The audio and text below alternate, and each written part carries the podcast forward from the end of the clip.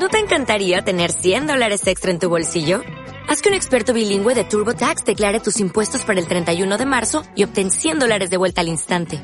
Porque no importa cuáles hayan sido tus logros del año pasado, TurboTax hace que cuenten. Obtén 100 dólares de vuelta y tus impuestos con 100% de precisión. Solo con Intuit TurboTax. Debes declarar para el 31 de marzo. Crédito solo aplicable al costo de la presentación federal con TurboTax Full Service. Oferta sujeta a cambios o cancelación en cualquier momento.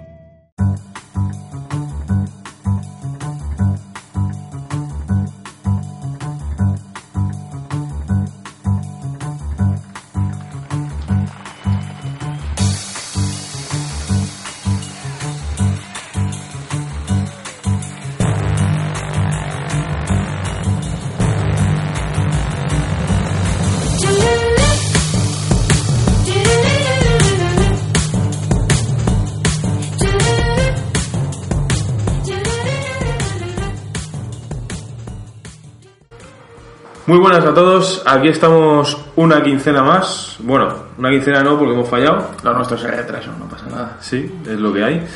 Y bueno, hoy estamos también en horas bajas porque solo somos tres. Está Pepe, Hola, ¿qué tal? Miguel Buenas. y yo, Andrés. Así que, pues nada, vamos a empezar. No hay muchas noticias tampoco, tampoco. Queremos primero una oración por nuestros compañeros fallecidos. Eso. en combate. Esto ha sido una pena, ha llegado el paracaídas y, y se anda con la farola.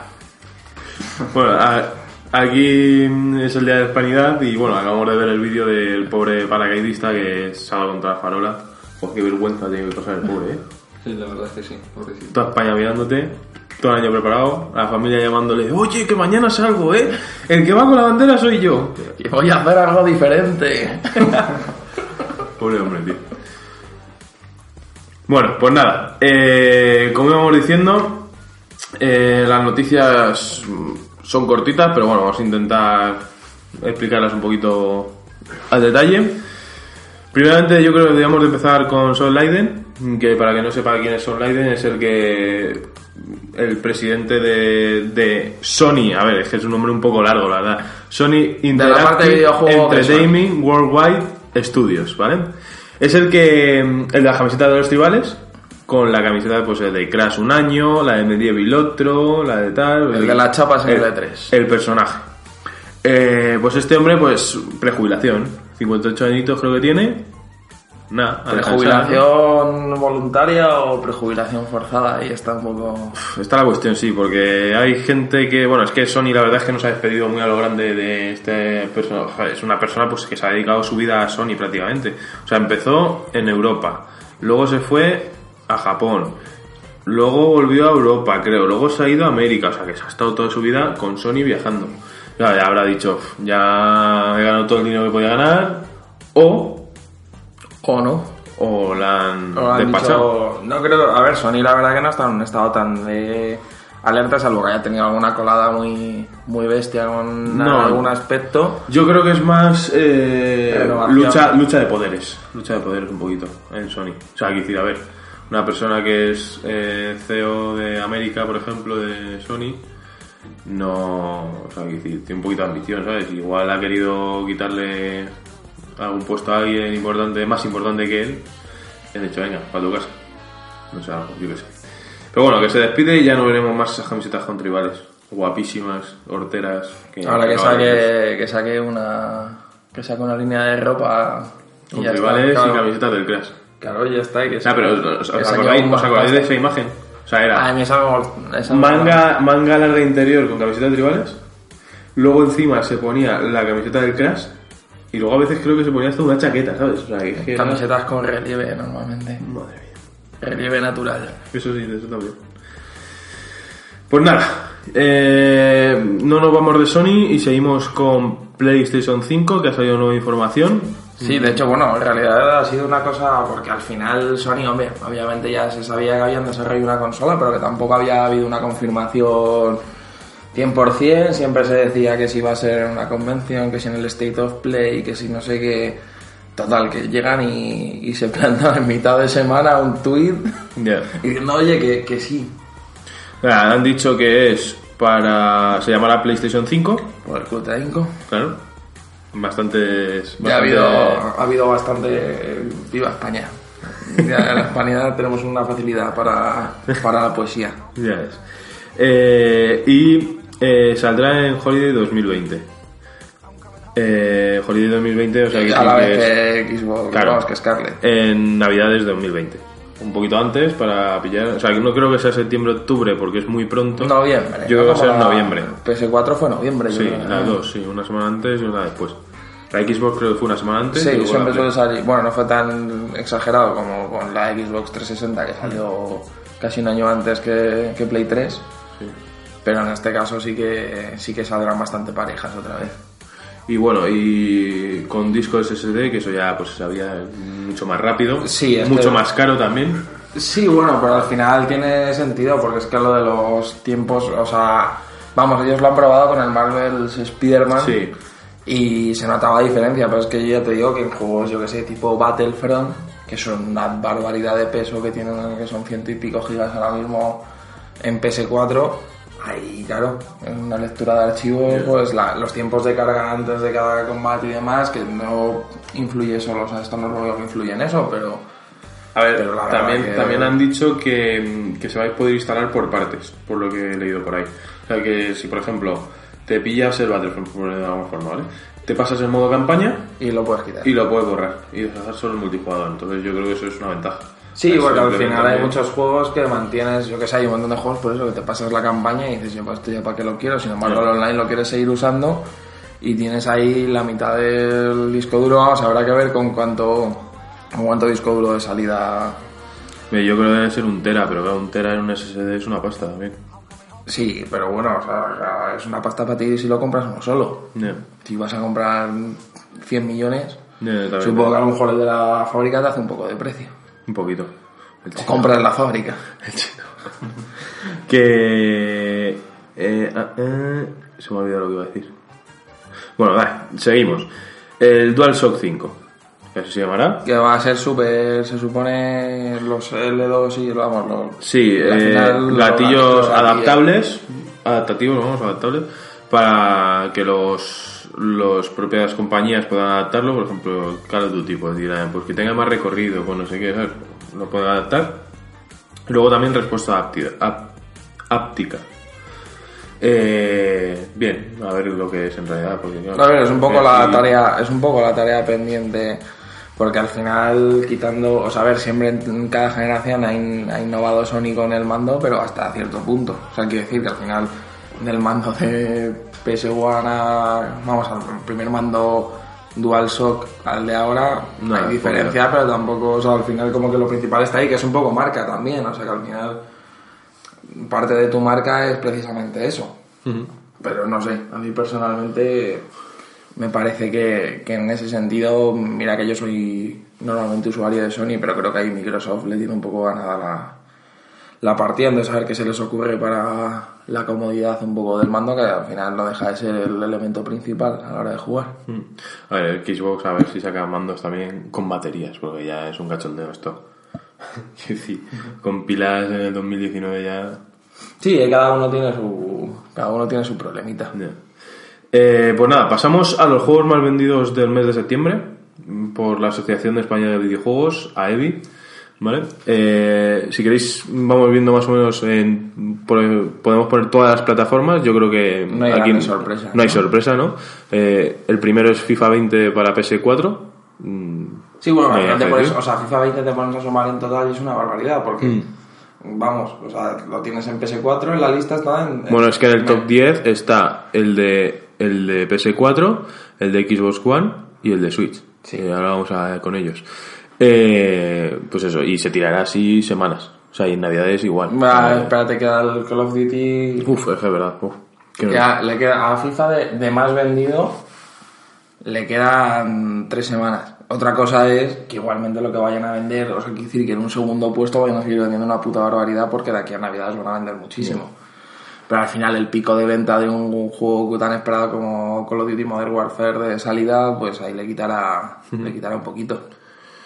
En el segundo puesto está The Legend of Zelda Link's Awakening para Switch. yo creo que bastante bien, ¿no? Ha vendido bien. Bueno, tiene que estar vendiendo bastante bien para estar ganando, como veremos, al tercero de, de esa lista en ventas, ya tanto a nivel de consola, en la- a nivel plataforma. Ujú. No, la Switch como- está vendiendo muy bien, ¿eh? Sí, o sea, en ese sentido, y yo supongo que la Lite habrá dado ahí un poco el. Habrá dado un poquito el salto. Bueno, ya eran las comuniones con la ley. El NBA 2K20 para PS4, el tercero. Sí, ahí está mi sorpresa, que lo lógico, o sea, voy a ver, es verdad que ya llevan como un mes en el mercado, más o menos el juego, sí, pero, pero joder, que 2K vende bastante bien, si, pues eso, que Link's Awakening esté por delante, quiere decir que se Yo- está vendiendo muy bien. Yo creo que NBA también se estancó un poquito, ¿eh? Porque yo creo que ya la gente ve que es el mismo juego año tras año y a lo mejor gente que no es tan aficionada, porque la verdad que en el fútbol en España pues hay mucha más afición que el baloncesto, eso es la Sí. verdad. Entonces, gente que no es tan aficionada dice, bueno, pues me compro uno cada dos años. ¿sabes? Sí, eso también es cierto. Al final, además, yo que sé, que pues eso, las diferencias en plantillas, sí que es verdad que siempre hay movimientos importantes todos los años, pero no, No, es tan barbaridad como que la- ver en el fútbol que al tener diferentes ligas la movilidad y los cambios son mucho mayores. Claro. Eh, luego vamos, hablando de fútbol, con el, el Pro, vamos, el Pro de El toda la vida. El Pro 2020 para PS4. Y luego aquí vamos un poquito de carrerilla, ¿no? Porque ya a partir del quinto, el Borderlands 3 para PS4, el 6 del FIFA 20 para Xbox One, GTA 5 que nunca va el a de GTA salir, 5 ¿eh? para Play 4, el séptimo. El octavo, otra vez el FIFA 20 para Switch. Que eso sí me sorprende porque me parece una mierda infumable los, los FIFAs de Switch. Es, es Legacy, además. O sea, es el mismo que el año pasado. Pero con plantillas actualizadas. Pero bueno, yo que sé, a la gente lo de la plantilla. No, los chavalillos, tío. Los chavalillos tienen la Switch y dicen, papá, cómprame el juego. Sí, que les da igual, yo a mi ciudad también me pasaba. Claro. Eh, no, el Spiro Para Switch. para Switch, porque ha salido en septiembre que salió, ¿no? Sí, Ya salió, salió como a mediados, puede ser, algo así. 20 y algo, yo creo, ¿eh? No quiero apostar más mucho, motivo pero... todavía para estar ahí. Pero vamos, sorprende que al final, yo que sé, que Spiro es un mercado como exclusivamente de Sony, se supone, pero luego cuando salen los juegos, tanto Crash como Spiro para otras plataformas, se venden como churros. que Habla un poco de que el Escucha. jugador no está tan estancado como se vende a veces de jugar solo una plataforma. Estamos hablando de los juegos más vendidos de septiembre, que no, estamos pensando en eso, ¿eh? O sea, en septiembre. ¿Y el FIFA 20 cuándo salió? El 27. Sí. O sea, que tuvo que vender pues eso todo el día de. Bueno, supongo que se contará también todas las pre-reservas y cosas así. No sé. Eh, luego el Dragon Quest 11 eh, para Switch, el décimo. Y luego ya pues eh, aquí te pone pues eh, de Nintendo 3DS, de Wii U, de Xbox 360, pero Nah, yo creo que ya no hay. Farming Simulator. el Farming Simulator, sí. Dentro del 15 de, de PC. Así que bueno, pues ya está, los juegos más vendidos de septiembre. No muchas sorpresas. Pasamos al siguiente juego, que este no se vende, este Este es. Se vende. Todo lo demás, todo lo que no es el juego se vende. Pero... que es el Fortnite, ¿no? ¿Qué nos tienes que contar de él, bien? Sí, pues bueno, ya lo que es más importante es que ya llega al final de la temporada 10 y da comienzo a la temporada 11, que tanto hype tienen todos los jugadores porque se ha estado hablando toda la temporada de que podía haber un nuevo mapa y la verdad es que ya se ha filtrado.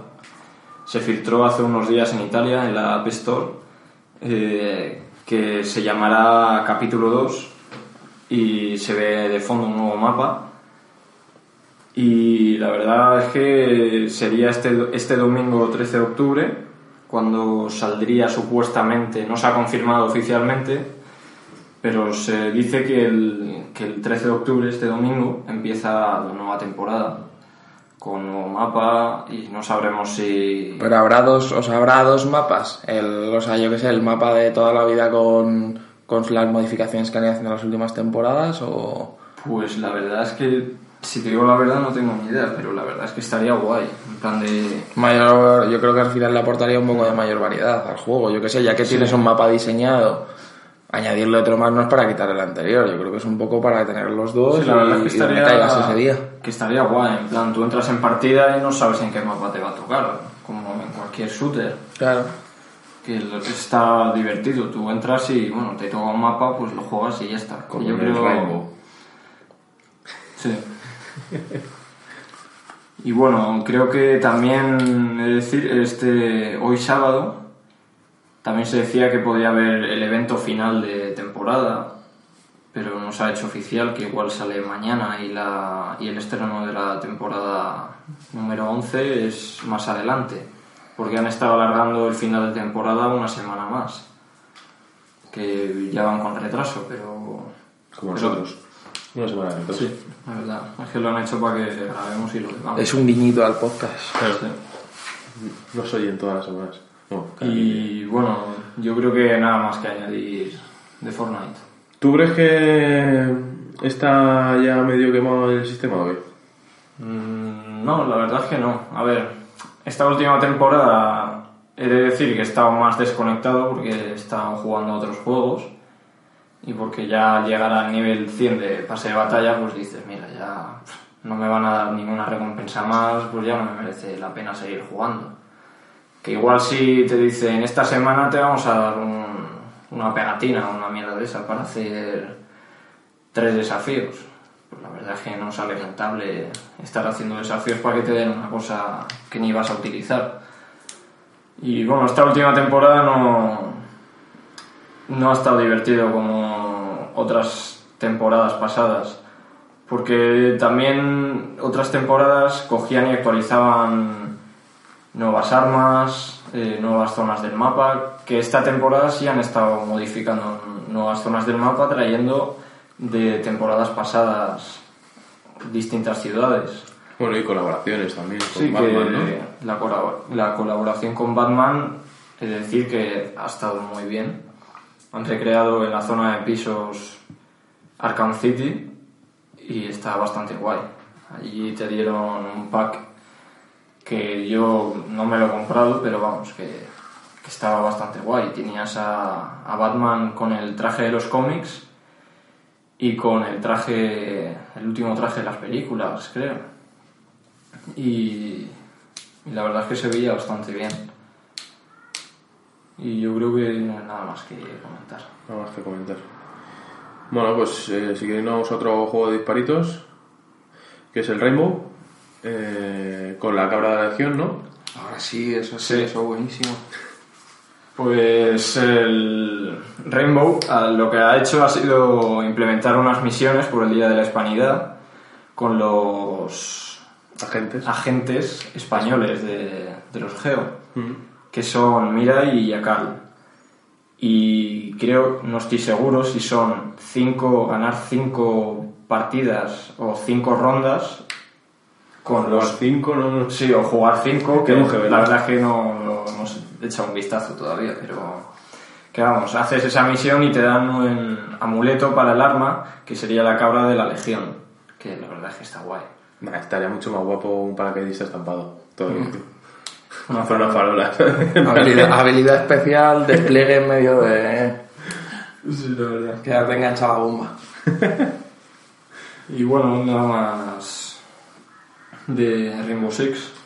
Nada más, ¿no? Pues a ver. Ah, bueno, yo quería comentar pues, el Blind Training, no sé si os acordáis de él. Juego de 3DS Hombre. más vendido, yo creo, de todo, ¿no? Está- Si no el que más, de los que más seguro. Sí, sí. Eh, pues nada, que va a salir para Switch en enero y la verdad es que está bastante guay. Tiene cosas nuevas, eh, puedes jugar dos personas en la misma, se puede jugar con los dos Joy-Con, bien, la verdad es que bien. Cuando arregle mi Joy-Con izquierdo podré jugar mientras Con gente, si no, mientras tanto. juego yo solo. Así que nada, ¿alguna noticia así más que veis vosotros? Que nos No, yo creo que le hemos dado ya un buen repaso a esto. Sí, ¿no? Pues yo creo que ya está ya todo, ¿no? Bien. Sí, bueno. Vale, pues entonces ahora pasamos a los análisis de los juegos, ¿no? Pues nada, empezamos con los análisis. Eh, ¿Quién empiezas tú, Miguel? Mm, Empieza tú con... No, empieza Pepe. con Pepe. Venga, ¿por qué no? Venga. Pues. Vamos a hablar de... de FIFA 20. Al final, desde la última vez que, que nos unimos aquí, nos reunimos aquí para hablar, ha sido la gran novedad en el mercado y, y bueno, aquí somos dos por lo menos que, que jugamos a esto, yo además jugamos un poco en parcelas diferentes, porque tú eres muy de Ultimate, ¿no, Andrés? Y yo soy pues un poquito más clásico, por decirlo de alguna manera, y lo que me gusta normalmente es jugar a, al modo temporadas o hacerme mi, mi modo carrera, de estos de ojear, futbolistas, etcétera. Modo Manager dicen que todavía no está muy bien. Que hay que esperar un tipecillo, necesito una actualización, no sé, me han comentado. Yo la verdad que el este todavía no lo he empezado porque primero quiero hacerme la jugabilidad, porque no sé si te pasará a ti, pero yo la noto este año sí la noto con una diferencia sustancial. Yo la defensa para mí es un drama este año. ¿eh?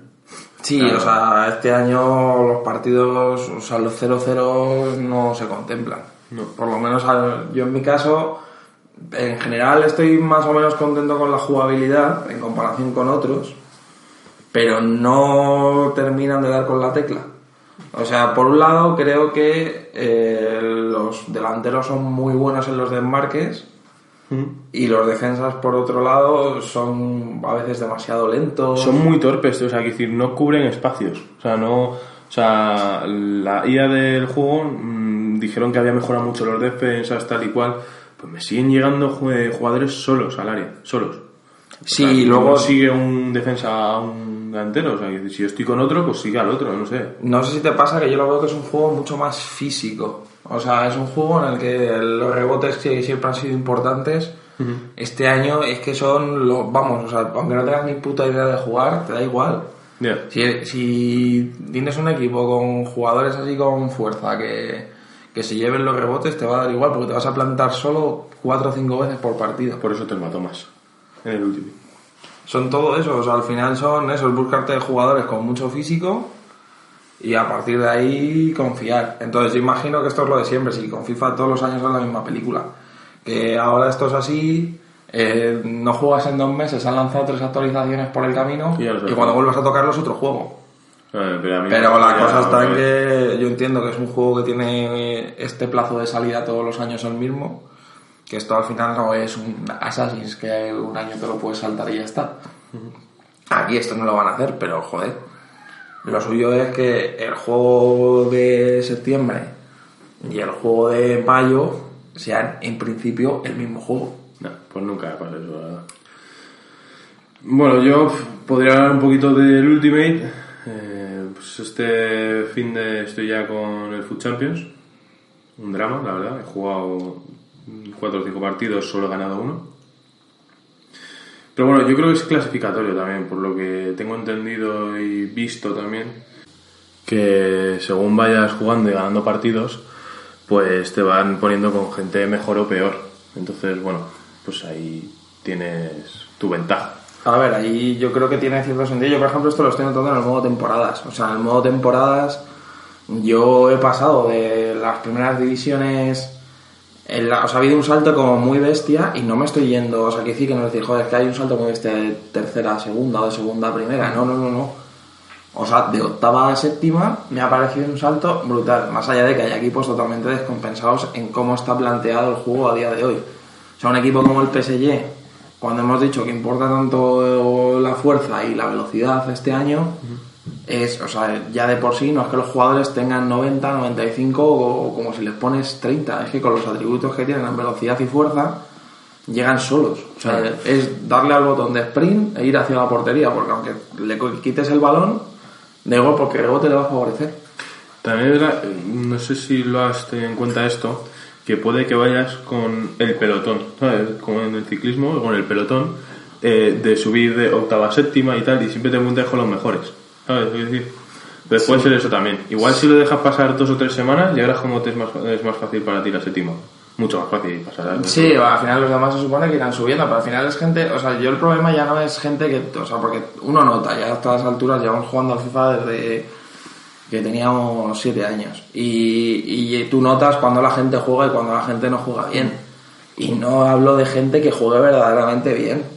Hablo de gente que, es eso, que te coges al equipo de turno de modita, llámalo PSG, llámalo Liverpool, y da igual porque el juego ha decidido que este año va a darle atributos a esos futbolistas que a veces ni tienen en la vida real y van a hacer que se planten en la portería solos, siempre. Entonces, claro, joder, no te hace falta saber jugar, te hace falta saber cuándo pulsar el botón de disparo y, la vaselina y el tiro de calidad. Ya está. Con tres cosas, con las tres cosas más sencillas del FIFA, te metes en darle, en meter tres o cuatro goles por partido sin despeinarte. Bueno. Pues yo poquito cosa tengo para más, la verdad. Estoy cabreado ya me empezó. A ver, yo todavía no estoy en ese punto de cabreo, pero creo que al final es un juego que, que va que este año me va a durar menos tiempo todavía que el anterior y eso ya Claro, porque sale el 25 el Call of Duty, no por otra cosa.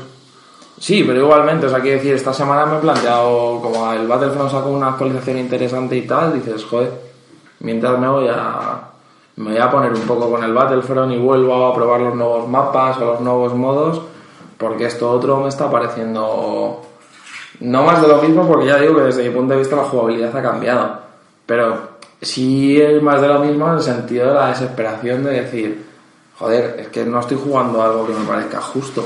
Que yo entiendo que hay equipos mejores que otros, pero no se basa en que te lleve rebotes. La habilidad también, yo creo que deberían de contar un poquito la habilidad. No los regates, sino la habilidad. Que los regates es otro tema. Pues bueno, pues pasamos al segundo juego que hemos probado esta semana, que es el Mario Kart Tour, ¿no? ¿Se llama? Es Mario Kart Tour. Que ha jugado Miguel, yo solo jugué una partida, no me gustó el control y lo dejé ahí. Yo lo hice lo mismo, pero con dos partidas. Ah, bien. Pues nada, te quedas solo. Pues, a ver, eh, está bastante entretenido el juego.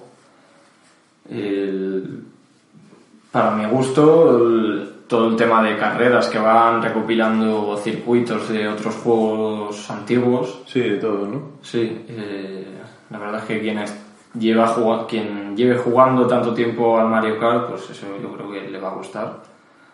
Y también eh, cuando coges a tantos personajes, porque creo que es cada semana hay como una especie de, de liga o temporada que tú en una copa determinada tienes que ir subiendo puntos entre las tres carreras que hay en esa copa y subes de liga y te van dando las gemas que hay en el juego para ir consiguiendo eh, como una especie de caja que en este caso es una tubería en que Cajas de luz, ¿no? Sí, como que tú la, la pillas por 5 gemas, que ese es el, el más barato, que solo te da una tirada. Luego tienes el de 45 gemas, si no recuerdo mal, que te da por 10 tiradas de golpe. Y bueno, por- y te da pues tanto paracaídas, coches o, O ruedas, no, o jugadores Ah, vale. los personajes en el- de esas temporadas.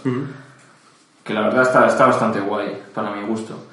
Eh, lo único malo es que tengas que esperar, por ejemplo, si en un día te pones a ello y te haces todas las copas, llegas un momento en el que te dice el juego que no puedes seguir jugando. A no ser que pagues, ¿no? No, a no ser que pagues, no, porque puedes inaugurar las futuras copas, pero te tienen que dar una especie de tarjetita en la que la puedes desbloquear, pero solo puedes desbloquear una, porque luego la siguiente te va a costar dos y es bastante difícil de conseguir esos tickets. Y bueno, yo la verdad es que estoy bastante viciado. Lo único que también es verdad que yo creo que tienen más ventaja los que han pagado el pase de oro. Es un pay to win, ¿no? No es que sea pay to win, pero igual tiene más posibilidades de que te toque un personaje mejor o tengas más monedas para luego comprar en la tienda en el día y tengas más posibilidades de hacer más puntos en, en esa temporada de esa semana. Así que en este caso yo creo que igual tienen más posibilidades. A mí, me han, Pero- a mí me han dicho que lo de las tiradas es lo mejor del juego. Es lo más gratificante, lo, lo más bonito y lo más todo, ¿no? ¿Puede ser? Las tiradas, ¿con qué te refieres? Sí, cuando metes las 5 gemas, eh, ese- como esa situación es la mejor del juego, ¿no? Sí, está... La verdad es que mola.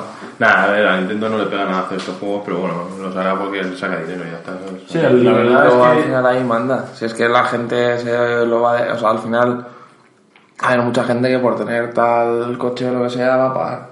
Eh, yo pagué por el Super Mario Run, pagué creo que eran 9 pavos o algo así, los pagué. Pues me lo pasé el juego entero y tal, y a veces sigo jugando. Pero claro, eso pagabas por un juego, pero aquí no estás pagando por un juego. No, pagas por características adicionales de ese juego y es un poco lo que te mosquea. Pero características adicionales que influyen en el juego, ¿no? Porque cada vehículo será mejor, será tal, entonces... Claro, por Sí, que no es una skin. Claro, no es una skin como por ejemplo en el Fortnite que todos son el mismo jugador, las mismas posibilidades y lo único es tu vestimenta. que o va rainbow, habilidad. Claro. claro. Aquí tú tienes tu personaje, que por ejemplo en una copa tienes un personaje que ha subido a 675 puntos y en realidad es, tienes como tres factores. Tienes uno que luego te da, cuando consigues una cajita, te da tres objetos. El segundo te da dos y el último te da uno y tienes menos posibilidades de hacer más puntos para conseguir las estrellas en, ese- en esa carrera. Y la verdad es que eso influye un poco. Yo creo que está mejor del siguiente juego que vamos a hablar, yo personalmente, ¿no? Bueno, he de decir que los dos son bastante guays en el sentido en el que te aburres en clase y te empiezas a echar más partidillas. Y fomentando la irresponsabilidad social. Esto, no, joder. macho. Estos Joder. juegos se han hecho para eso, para no aburrirte en clase. Hombre, el Call of Duty la verdad es que para móviles es un sueño. Que también otra cosa, otro factor que por ahora, Para las tasas universitarias es un sueño. que por ahora es negativo para el Mario Kart, que en un futuro se dice que se va a implementar, que es el multijugador con amigos. Porque por ahora no está implementado. Tú tienes la posibilidad de jugar con jugadores en el online, pero tú puedes agregarte a tus cuatro amigos en los que juegues siempre al Mario Kart y ahora no puedas. Tampoco puedes enviar regalos como te vienen en el apartado en un apartado en el juego. Que en sí el siguiente juego que vamos a hablar, que es el, el Call of Duty, de, de móvil, que también han sacado, que ahora hablaremos de él, sí puedes jugar con tus, con tus amigos en la escuadra. Así que estaba... Es otro factor bueno que tiene el Call of Duty que no tiene por ahora el Mario Kart. Sí, que en un primer momento, no sé si lo habéis oído por ahí, eh, como ahora han implementado el DualShock para iOS, para los teléfonos de iPhone y tal y iPad, pues la gente el primer día empezó a jugar con el, con el mando de la Play al Call of Duty. ¿Y, y qué pasó? Que, que al día siguiente eh, lo quitaron. Sí, Pues decían que no era para eso. Pero claro, luego también está el modo para jugar en- desde una aplicación que hay de PC, ¿no? Sí, desde PC creo que sí se puede jugar. Que en sí es bastante jodido porque joder, tú juegas desde tu teléfono, desde una tablet y no es lo mismo que jugar contra uno de PC. Ya. Que bueno, en sí tampoco es que los controles sean muy difíciles. No es muy difícil ganar. Pero vamos, ya es cada persona también. Perfecto, entonces. ¿Alguna cosilla más que hablar de Call of Duty? Que son mapas antiguos, ¿no? Son mapas... Ah, que ya, ya hemos entrado. Está en en- Nuke Town. Sí, Sí, estamos, sí. estamos lentísimos ya de Call of Duty, ¿no? Vale, pues eh, empezamos a hablar de cosas buenas, un poquito de información que De Call of Duty, dices. del Call of Duty, De, de móviles. del, del, del móvil. Ah, pensaba que es el bueno, tío. El dentro de dos semanas, ¿no? Vale, pues tenemos que decir que en la primera semana de lanzamiento del Call of Duty de móvil ha logrado descargarse más veces que Fortnite y PUBG. Eh, que esto lo afirma Sensor Tower. Y ¿Quién el juego ¿eh? ¿Quién es ese tío? Ni idea, ¿no? es una, una empresa. Ah, vale. Y el juego ha recaudado 9.1 millones de dólares en iOS y 8 8.3 millones de, de dólares en Android. ¿Y pero por qué? ¿Por skins o tal? Eh, no sé, porque también tiene un pase de temporada, Ah, que bien. ahora, vamos, todos los juegos, Como el PUBG, el... Sí. No, el PUBG no tiene nada. el, creo que el sí, Fortnite sí. el Fortnite sí, claro. Y también es, eh, rompe todos los récords con más de 100 millones de descargas en su primera semana. Es el juego más vendido de la historia, de tema de teléfonos. Con bien, ¿no? Sí, la verdad es que también han implementado el modo Battle Royale, que está bastante entretenido, es muy fácil. Es decir, porque en mi primera partida creo que me hice unas 15 kills, que ves a un tío correr y te empieza a disparar a todos lados menos a ti. Que también algo llamativo es que tú escoges como tus... En cada partida de Battle Royale tú tienes como una habilidad que, por ejemplo, una es médico, que puedes curar du- durante unos segundos, otras eh, tienes una especie de armas, otros te indica unos sensores donde hay jugadores cerca tuyo y esas cosas más o menos. O sea, son como, pero ya no es con racha de kills como toda la vida. En Battle Royale no sé si hay racha de kills, que creo que no. Porque allí en ese caso si te matan ya no, no puedes... sí, bueno, que te da igual, claro, que al final tendría que ser acumulativo durante el proceso y... Sí, que sí, bueno, si te matan y te tumban, tu compañero si estás jugando en escuadra puede revivirte, pero si no... Sí, un poco lo que, lo que añadieron también en el modo del Modern Warfare este que... Sí. El de equipos, claro. Y la verdad está, está bastante entretenido. Y también los mapas que puedes jugar en, en otras modalidades, que son mapas clásicos de, del juego. Que eso en sí a un jugador antiguo del Call of Duty eh, les- le va a gustar mucho. Por ejemplo, mapas como eh, el, el mapa del barco, Pues que el... el- el Newtown. Está el de. El bar de. El restaurante este de desayunos de. Donde nos escondíamos para jugar al Battle Sí. Royale. Pues está también. Lo he visto yo por ahí, alguna cosilla. Así, bueno, pues está bien, ¿no? Sí, está bastante entretenido para jugar con tus amigos en clase. No, que no, joder. y. Y es- está, está muy guay. Hombre, yo, para- yo lo recomiendo. Para esperar al bueno, pues está bien, la verdad. Sí, porque aunque no hayas jugado nunca of Duty, es, es bastante sencillo de pillarle los controles. Igual al principio te lías un poco como es todo tan rápido y dices, vale, yo no voy a dar ni un maldito tiro ni nada, pero al final te, bastante ha- bien a todo, la verdad. te haces con los controles rapidísimo. ¿no? Y también una cosa que no saben los jugadores al principio es que hasta el nivel 7 o hasta el nivel 10 estás jugando contra bots, por eso te resulta tan fácil. Luego cuando pasas de ese nivel ya empiezas a perder las partidas y dices, joder. Como en la División 7 de FIFA. Eso es el punto clave este año ahí. Bueno, pues ya hemos terminado con los jueguitos, ¿no? Y nos vamos ahora a rumorología, ¿no? Bueno, y al apartado de cine, series, eso es lo que iba a decir, Que- pero no lo he dejado de terminar. Rumorología y análisis de películas y cines, o sea, y series. ¿Cómo estás hoy, Miguel? ¿Cómo estás hoy? Está que salta, ¿eh? A la mínima, macho. Bueno, pues nada, un poquito de musiquita y para allá que vamos.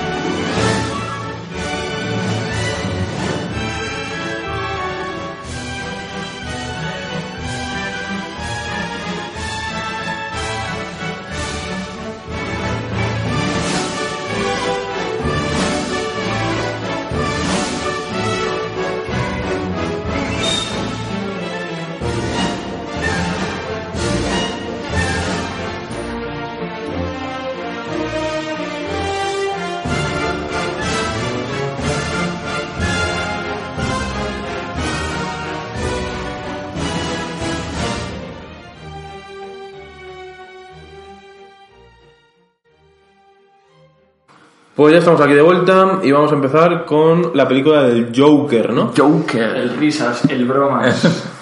Ojalá, eh, o sea, yo la verdad que estoy para estoy muy dolido con los traductores españoles porque tenían una oportunidad de oro para volver a hacer el ridículo y han decidido mantener el título original, pero bueno, ahí tenemos el ascenso de Skywalker en, en dos meses para compensar, que parece que es que ahora es encargado. en vez de- Entonces, nada, yo creo que de aquí soy el único que, que ha podido ver la peli. Iba a decir disfrutar de la peli, pero creo que disfrutar justo en esta película, te guste o no te guste, creo que no, no es algo que te pase mucho. Yo, por mi parte, tengo un poco sentimientos encontrados con esta película. O sea, creo que Joaquín Phoenix está espectacular, pero espectacular tal vez es quedarse incluso corto. O sea, creo que en todo momento, cuando tiene que estar un poco más contenido, está muy contenido, y cuando tiene que estar súper sobreactuado, también lo consigue. Entonces, creo que además tiene como dos. Esto no se entra en spoilers porque la peli se llama así, pero en el momento en el que parece que ya está más transformado en lo que sería el, el Joker propiamente dicho, notas cómo cambia totalmente el registro de su actuación. Y creo que, que en ese sentido, o sea, yo he visto pocas interpretaciones en mi vida y no he visto pocas películas que le lleguen al nivel. Entonces yo por ese lado estoy contentísimo con la película. Creo que, creo que además en general es una buena película. O sea, la película no es mala. El único problema que yo le encuentro es que es un poco... O sea, se debe demasiado a dos pelis de Scorsese, que son Taxi Driver y El Rey de la Comedia. Y un poco el director, Todd Phillips, que, que hasta ahora, pues por lo más conocido que era, era por Resacón en Las Vegas y Project X. Nada mal tampoco te digo. Nada mal en otro campo Pero en otro totalmente registro, distinto. Claro, entonces eh, sí que es verdad que creo que la idea es buena y que al final uno tiene que conseguir aunar un poco lo visto en esas dos películas en una sola y mm, uniéndolas además al desarrollo de este personaje.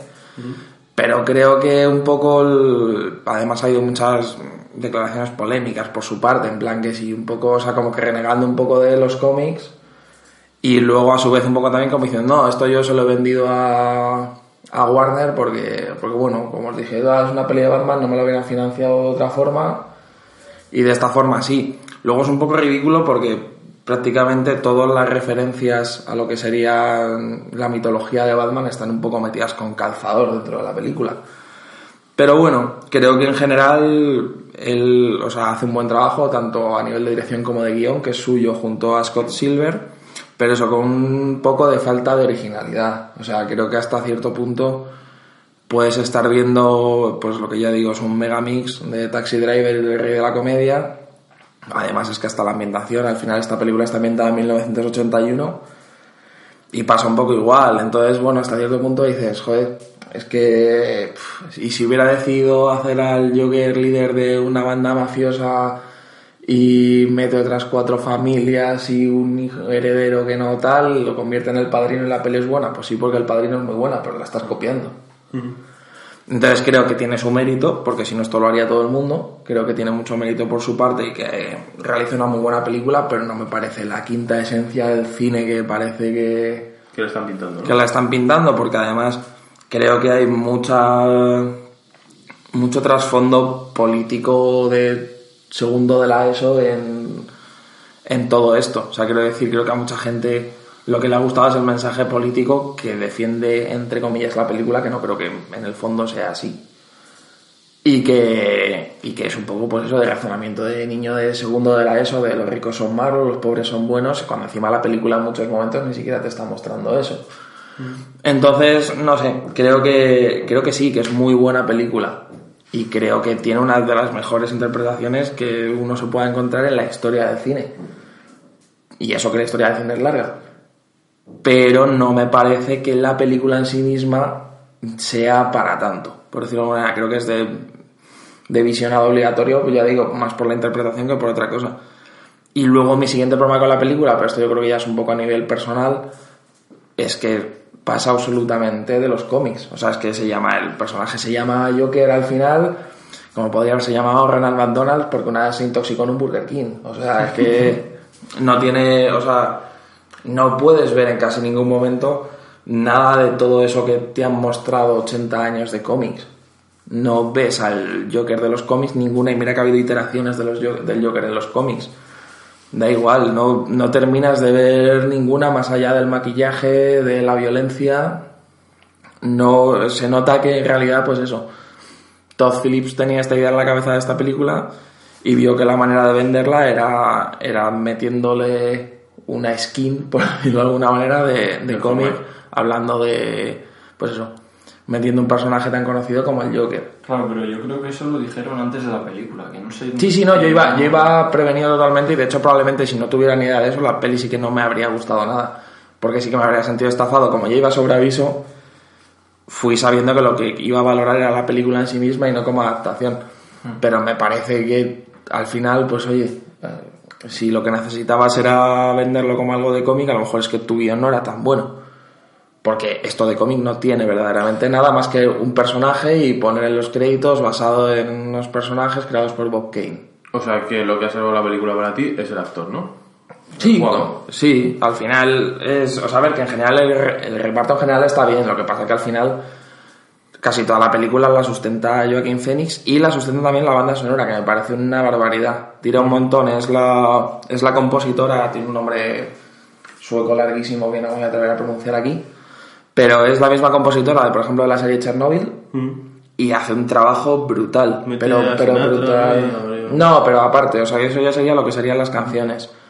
Pero lo que es el propio, lo que es la propia banda sonora, con mucho chelo, porque además ella es, es chelista y tal, es una pasada. Porque hay muchas escenas que sin esa música que te meta un poco en la propia escena no perdería, claro, perdería mucha fuerza.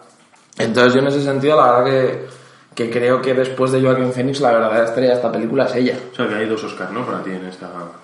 en Sí, esta sí, para mí perfecta, o sea, la interpretación habrá que ver porque todavía quedan, quedan los meses más bestias de carrera por los Oscars, pero verdaderamente me parece me parece que hay pocas interpretaciones que pueda haber este año que puedan superar de Joaquin Phoenix, incluso si me apuras en años anteriores. Pero, y luego la banda sonora, pues hombre, Williams se despide en, en dos meses de, de Star Wars con el episodio 9, así que yo todavía no voy a darle ningún Oscar previo a nadie, pero, pero sí que es verdad que hace un gran trabajo, sobre todo porque capta muy bien la atmósfera que quiere vender la película y te mete totalmente en ella. Al final con el chelo y demás, y luego aparte la elección de canciones, creo que está bastante bien, creo que es un poco atemporal porque al final, pues eso, te mete canciones de Sinatra que podrían ser perfectamente de los 50, para una peli que está ambientada en el 81, luego te mete alguna más típica de los 70, no tiene ese punto como por ejemplo si tenía Eras una vez en Hollywood de Tarantino que todo la música era deudora de su época. En este caso simplemente lo que pasa es que tienes eh, un poco elecciones que el propio director, que supongo en este caso sí que será el que se ha metido en esta tarea, pues ha conseguido ha considerado que la vienen bien. Y creo que ahí sí que hace un buen trabajo también. O sea creo que el director en general hace un buen trabajo. El problema está en que él mismo se cree que ha hecho una película mejor de la que es. Y a mí eso me pone un poco nervioso pero sobre todo si parte del ataque a que tu película no se considera tan buena es que es que es de superhéroes no, no es de superhéroes ni tampoco hay ningún problema en que esté basada en un personaje de cómics. Se han hecho buenas películas basadas en cómics y buenas series basadas en cómics siendo muy fieles al material original y sin que esto sea un problema. No entiendo por qué tú para vender tu película en 2019 tienes que ir de algo de lo que no es, porque si eso te parece así, directamente no metan los tres guiños forzados a la mitología de Batman, que además son un poco para cagarte en el personaje. Y no tiene ningún sentido. Pero bueno, creo que al final un poco el resumen sería ese, que la película, por lo menos, por lo menos, hay que verla una vez. Por lo menos. Y Joaquin Phoenix ya creo que ha dicho que quiere una, una segunda peli para, para él. Yo creo que es un error. No, a ver, eso Joaquin Phoenix nunca hace secuelas, nunca. Entonces, eso simplemente es que él puede decir misa en el sentido de que, de que bueno, sabe que tiene por seguramente en su contrato inicial sería esto es una peli para un día. Todo lo que han querido vender tanto él como Todd Phillips es que esto es una única película basada en un único personaje. Y me parece ya un sentido continuar la historia en base a cómo se queda. Entonces, yo creo que todo esto es simplemente ganas de sacar clics y ya está. Porque al final puede decir, o sea, al final Joaquín Phoenix, que es un tío bastante troll, además, puede decir perfectamente a la gente, sí, sí, yo por mí geni- genial, y, y es mentira porque tiene mismo un contrato diciendo, oye, eso hay continuación. Bueno, ¿ya has terminado? Sí, así un que poquito de agua, ¿no? vamos a por el agüita. Bueno, pues eh, los rumores, ¿no, Miguel? Si ahora pasaríamos por los rumores Marvel. Bueno, espera un segundo. eh, Antes de terminar, ¿de 1 al 10 la peli? A ver, creo que la actuación y la banda sonora son tan buenas que un 8 puede tener perfectamente. Perfecto. Perdona, Miguel, continúa. Pues ahora pasamos al sector de rumores barra, ¿qué podemos decir? Polémicas de Marvel, tanto de Marvel Studios, de películas como series.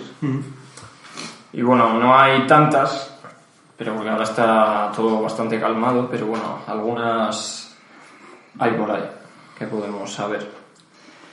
Por ejemplo, Una que se, que se ha filtrado ahora, que lleva ya un tiempo con polémica, que ya se ha solucionado, gracias a Dios, porque ya ha cansado un poco el tema del famoso Spider-Man, tanto de Sony, que lo quiere Marvel, y se dice de que Disney ya está recaudando pasta para la compra de, de Spider-Man, para, para traerlo a Marvel, ¿Tú crees que Sony se va a deshacer de él? y se habla de que ya tienen más o menos 5 o 6, o 6 mil millones de dólares para su compra.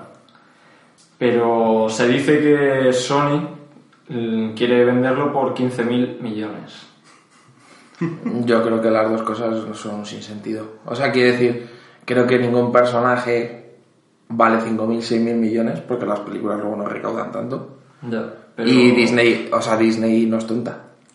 O sea, quiere decir, no va a sacar algo que, que o sea, no va a perder dinero aposta por meter a Spider-Man en tres películas que ya de por sí van a pasar los mil millones. O sea, Capitana Marvel no tiene a Spider-Man e hizo más de mil millones. Pantera Negra no tiene a Spider-Man, hizo más de mil millones. Y ninguna de las dos tenía tampoco un sustento brutal en el resto del universo cinemático de Marvel. Hombre, pero igual lo están mirando más a vistas de futuro. Porque yo creo que lo que quieren hacer con Spider-Man es que sea el centro de la siguiente fase. Pero que tendría que ser el centro de los próximos 50 años para recuperar 5.000 o 6.000 millones. Ya. Y más cuando, en el, más cuando en el acuerdo actual de Sony ya tienes todo el merchandising y el famoso 5%. Es que no hay por dónde pillarlo. Que bueno, al menos ya le tenemos de vuelta, le tenemos de vuelta en el, en el universo cinematográfico de Marvel. llegarán a acuerdos así y ya está. ¿no? A, a Sony no le interesa venderlo, yo creo. Y Marvel no le interesa comprarlo por eso. A ver, yo creo que es, es eso, estas dos películas, ¿no? Es una que son dos, una en solitario y una Sí. de grupo, pues van a salir adelante y yo creo que después seguir- seguirán negociando, pero una compra, o sea, quiero decir, pedir 15.000 millones es estar loco y por eso los piden. Porque saben que no los va a pagar nadie. Pero es que ya de por sí me parece que ofrecer 5.000 o 6.000 millones es una locura. Es que estamos hablando que las pelis de... O sea, quiero decir que Far From Home no ha hecho tampoco mucho más pasta que, que otros personajes que ya tiene Marvel en plantilla. Y al final, yo que sé, que, que yo entiendo que para, sobre todo nosotros que vemos una generación que Spider-Man sí que ha sido, junto a Batman, yo diría los dos superhéroes más importantes que ha existido a nivel cultural, eh, sí que parece una, o sea, sí que nos parece que bueno, que Spider-Man está en el centro de todo, pero ahora mismo a las futuras generaciones lo que le llaman son Iron Man, Capitán América, vamos, que esos 5.000, 6.000 millones se los gastan en poner a Robert Downey Jr. en 10 películas más y ya está. Sí. Y bueno, de este rumor ya dejamos aparte y pasamos al siguiente, que sería sobre la actriz polémica Brie Larson, que ha confirmado que Kevin Feige y Marvel Studios están valorando hacer una película solo con integrantes femeninas. Bueno, esto tiene su base en los cómics, en la Safe Force. A mí no me, parece, a mí no me parecería mal, o sea, quiero decir, Claro, a ver, mal no está. lo que Pero que, a lo, mí lo que no- lo ella, pues igual ya es algo más... A ver, a mí lo que no me gusta es un poco el, el- O sea, quiero decir que si lo quieres hacer porque te parece súper interesante el grupo de los cómics y tal, me parece de puta madre. El tema está en que sabemos que ese no es el motivo. El motivo es que al final ahora esto es, una, es algo que vende. Entonces, como es algo que vende, ¡pum! Lo hacemos. Y Claro. eso no puede ser así. Ya lo implementaron en Endgame, en la parte de la batalla en la que solo estaban luchando las mujeres Y Spider-Man. y Spider-Man, porque los hombres habían desaparecido en ese momento en la batalla, solo estaban ellas. Que bueno, yo creo que esto no, no se va a llevar adelante. Por No, ahora. pues, Puede ser, sí que se vende. Yo es un poco eso, que creo. Lo que pasa que es un poco el motivo de lo que estábamos hablando, no es un motivo real que digas, joder. Es que A-Force es un cómic súper vendido, es una cabecera súper vendida, a todo el mundo le interesa y tal, no. Simplemente es que ahora lo que vende es una mayor presencia femenina en el cine y esta es una compañía pionera y se supone que quieres llevar eso a cabo, pero no es un motivo de historia, por decirlo de alguna es un motivo meramente comercial. Sí, que actualmente sería un error implementarlo, porque tampoco tienen tantos personajes femeninos como para hacer tanto como una película como una serie. Que ahora en el futuro van a estar implementando eh, nuevos personajes femeninos, eh, tanto como Miss Marvel o She-Hulk, que está bastante guay. Pero eso para un futuro implementar el apartado de una película o una serie solo de chicas. Y bueno, yo creo que esto también lo dejamos aparte. Y un pequeño rumorcillo que suena con bastante fuerza es que, que veremos a Nova en la fase 5. Que bueno, ya se dijo que en la batalla de Endgame, en la batalla final, Ah, eso fue un troleo de los rusos. que dijeron que Claro. estaban por ahí luchando. Pero dijeron luego los rusos que era un troleo. Y Pero bueno, vamos, sí que yo creo que al final no va, tiene su importancia dentro del universo Marvel como para decir, bueno, si en fase 4 no, en fase 5... Claro, porque ya esta fase 5, que estamos en la. Vamos a pasar a 5 o la 4. Nada, está en la 4, o sea, no, se supone que la 4 ni ha empezado, ¿no? Porque la última peli de fase 3 era Far From Home. Claro, pues entonces. O la bueno, Viuda Negra, la, la Viuda Negra hasta que empieza, se supone, la, la fase 4. La fase 4 se dice que va a ser como una fase más galáctica y bueno, ya. Sí, para meter la- a personajes galácticos, Nova, que es un personaje muy importante. Y yo creo que sí, pronto aparecerá. Aunque no nos haya confirmado, yo creo que nos van a dar alguna sorpresilla más. Y ya por último entramos con una polémica, una noticia polémica que habla sobre el director Martin Scorsese, que criticó el cine de superhéroes y dice que considera que estas películas no es cine, sino que son más bien un parque, son parques temáticos que para mi gusto se le han echado todos encima. Que porque a él haga unas películas de su estilo que le gusten y no crea que las nuevas películas de superhéroes que han dado el boom ahora, bueno, ya llevan un tiempo dando un subidón en la sociedad que se van acentuando más, yo creo que ahí se ha equivocado un poco. A ver, yo creo que al final, según tengo entendido, tampoco he revisado excesivamente la noticia, pero según tengo entendido, esto ha sido un poco lo de siempre, de todas formas, que luego las palabras textuales de Scorsese tampoco eran exactamente esto, no iban en este sentido. Pero vamos, en cualquier caso, a ver, yo en parte entiendo que, que a un director como Scorsese, que le cuesta, o sea, quiero decir, entienda que ahora mismo haya generaciones de directores que no puedan vender un buen guion a ninguna productora porque están demasiado ocupadas haciendo películas de superhéroes que muchas veces son calcos unas de otras. Entonces yo, yo puedo entender el mosqueo y un poco, es un poco lo que le pasaba, volviendo un poco al tema de antes, lo que le pasaba a Todd Phillips. Todd Phillips antes de hacer Joker lo que le mosqueó fue que el, cuando se estrenó la anterior película esta suya, se estrenó a la vez no sé qué peli de superhéroes y le barrió en taquilla de forma que, cosa que nadie fue a ver su película, pues chico.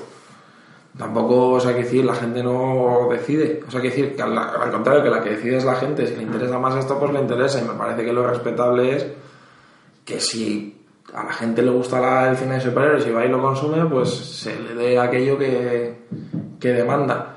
Que creo que de por sí tiene que haber un espacio ah, para todo. Vale, yo voy a ver casi cada película de superhéroes al cine y creo que también voy a ver casi cada película de Scorsese al cine. Entonces tampoco, y de hecho en mi top 3 de películas favoritas, uno de los nuestros, por ejemplo, seguramente estaría ahí. O sea, quiero decir que yo en ese sentido me parece que Scorsese es una voz más que respetable dentro del cine, pero me parece que tampoco todo lo que opine tiene que ser una verdad absoluta.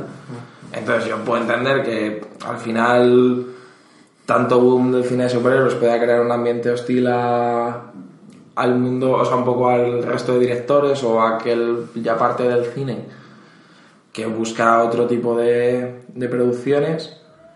Pero bueno, o sea, esto al final, cuando no era esto, eran hace 40 años las películas del oeste o, o en su momento serán otras. Es que esto funciona así.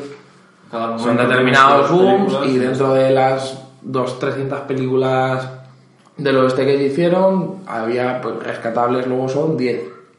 Pues esto es igual, cuando pase la moda, se echará la vista atrás y se dirá, joder, hubo 200 películas de superhéroes y mira estas 5, qué putos peliculones. Y luego pues el resto, pues para pasar una tarde en casa. Sí. Y no pasa nada, tampoco os hay que decir. Creo que siempre hay que intentar hacer la mejor película posible, pero no siempre el objetivo tiene que ser meramente artístico, por decirlo de alguna manera. Hay una parte de, de disfrute, un poco de, del parque temático que él mismo mencionaba, que creo que también es importante. O sea, creo que la gente al final quiere ir al cine a disfrutar, no solo a plantearse qué pedazo plano secuencia de cinco minutos te has cascado en esta escena. Y hubo, por ejemplo, también la época de, de películas sobre libros. También hubo... Bueno, al final es un, yo creo que eso sí que es, hasta cierto punto es un boom eterno porque hay tantos géneros de libros, pero sí, sí que hubo como una, antes de, un poco antes justo de este mundo de superhéroes, pasaba mucho, se adaptaba todo lo posible y, y en el caso de sagas juveniles, cualquier cosa, desde Harry Potter, después todo lo que tuviera más de tres libros y Narnia, fuera sobre adolescentes, se llevaba al cine. Bueno, pues ya hemos terminado por hoy, ¿no? Sí. Sí.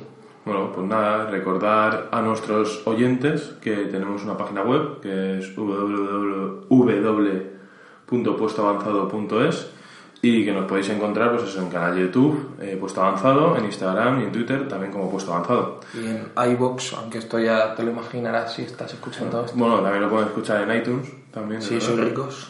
Claro. Y bueno, y nos despedimos hasta dentro de 15 días, ¿no, chicos? Eso es. Seremos más, seremos menos que nervios. Igual solo somos dos. Uno. Estoy yo aquí solo grabando. Igual esto se graba en psicofonía. Bueno, pues nada, chicos, hasta la semana que viene. Hasta luego.